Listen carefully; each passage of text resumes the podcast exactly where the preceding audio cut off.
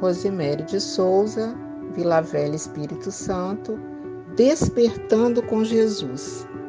Mateus, no seu capítulo 21, no versículo 18, Jesus conta a história da figueira sem frutos, da figueira estéril, e sempre indagado pelos seus apóstolos que acompanhavam os seus sermões, as suas curas, as suas advertências, os seus convites, muito atentos, após ele mostrar que a figueira está seca, ele diz da importância da fé, aquela fé fervorosa, a fé que sabe esperar o tempo de Deus, a fé que é feita no exercício diário. E no versículo 22, ele termina dizendo assim: E tudo quanto pedirdes em oração, crendo, recebereis. Interessante é a palavra tudo.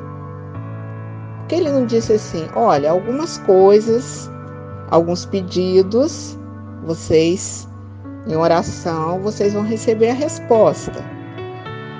Não. E tudo quanto pedirdes em oração, crendo, recebereis. A questão, amigos queridos, é que a gente pede a Deus, né, a Jesus, mas a gente quer aquela resposta certinha, a resposta ela só é entendida da maneira que nós achamos que é bom para nós. Mas a nossa visão de futuro, de horizonte, de necessidade, é do tamanho de uma criança que está começando a andar. Engatinhou, ficou em pezinha, cai, balança, agarra aqui e ali. Então a nossa fé é assim e a nossa visão também. É diminuta. E a visão de Deus é uma visão ampla, sábia, misericordiosa. Então lembremos, queridos, que se a gente crer naquilo que a gente pede, é muito importante.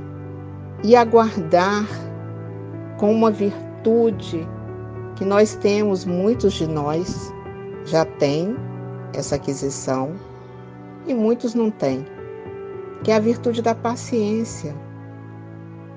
Que o relógio de Deus não é o nosso relógio aqui da nossa vida, de horas, minutos. É importante a gente lembrar que o nosso estado de oração deve ser permanente e não somente na hora da necessidade, da aflição, porque na hora da aflição, muitas vezes é difícil articular uma oração. Então a oração é o alimento do nosso coração, da nossa mente, da nossa alma. A gente almoça, a gente lancha, a gente toma suco, come uma fruta para manter o nosso corpo alimentado. E o nosso coração? Então, essa energia a gente sente nos momentos difíceis que após uma oração, saída do fundo dos nossos corações, da nossa alma mesmo, quando terminamos, nos sentimos muito bem. A oração, ela recompõe então, queridos, lembremos a palavra de Jesus. E tudo quanto pedirdes em oração, crendo, recebereis. Muita paz.